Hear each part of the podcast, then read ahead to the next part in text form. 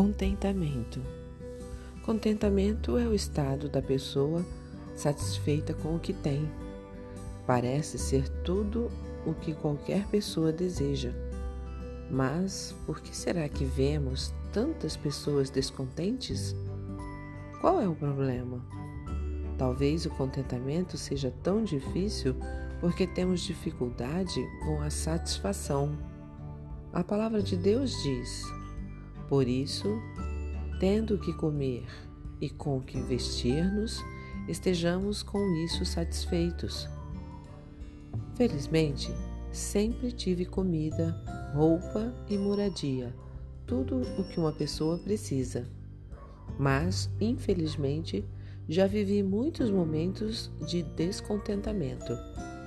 Talvez você possa dizer o mesmo e compartilhar da minha experiência. Hoje, a palavra de Deus nos convida a refletir sobre esse assunto.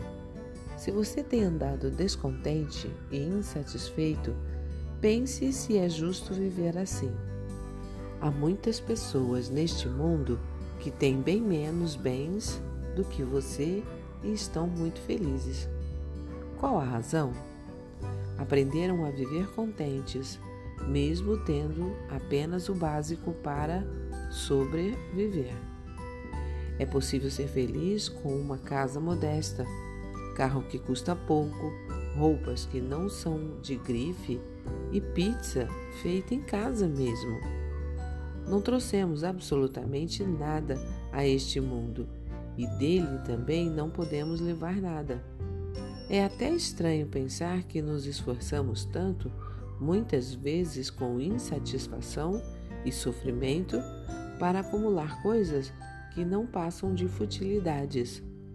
No Evangelho de Mateus, no capítulo 6, Jesus disse: Não acumulem para vocês tesouro na terra, onde a traça e a ferrugem destroem e o onde ladrões arrombam e furtam.